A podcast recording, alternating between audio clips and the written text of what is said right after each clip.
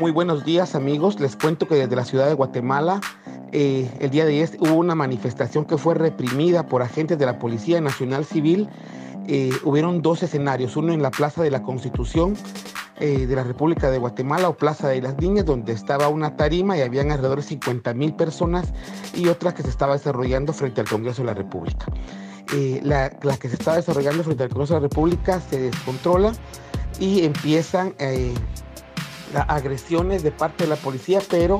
eh, también es, importante mencionar de que eh, estaban habiendo algunos incidentes en contra de eh,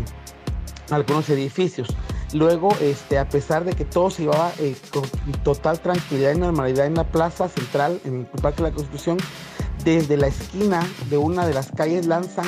este, bombas lacrimógenas y esto hace que se disperse por unos momentos la ciudadanía, pero que regrese mucho más indignada. Empiezan capturas, empiezan agresiones, empiezan este,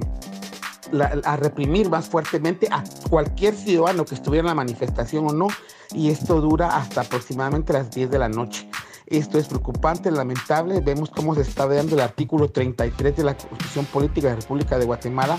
de poder manifestar y pues entendemos de que hubieron algunas personas que estaban este, incitando a la violencia, pero no era para que trataran de definir toda la manifestación de esta manera. También estuvieron algunos percances de este tipo en la ciudad de Huehuetenango, en Quetzaltenango y en Cobán. Estos son, son eh, tres departamentos de la República de Guatemala que también tenían manifestaciones en sus plazas centrales. Eh, el día de hoy es la audiencia, obviamente asistiré a la audiencia para ver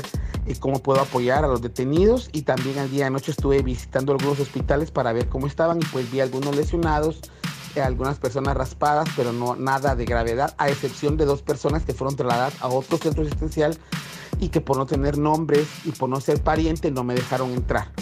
Les mantendré informados de qué está ocurriendo desde la ciudad de Guatemala, en donde se está exigiendo la renuncia del eh, señor presidente a raíz de que su mismo vicepresidente se lo está pidiendo que renuncien ambos.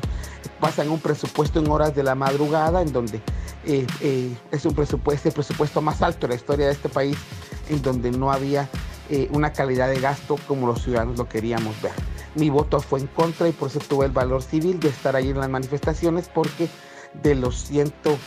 60 eh, diputados, 13 votamos en contra y puedo dar eh, fe completamente de esto y sentirme orgulloso de que no aprobé ese presupuesto. Un fuerte abrazo desde la ciudad de Guatemala.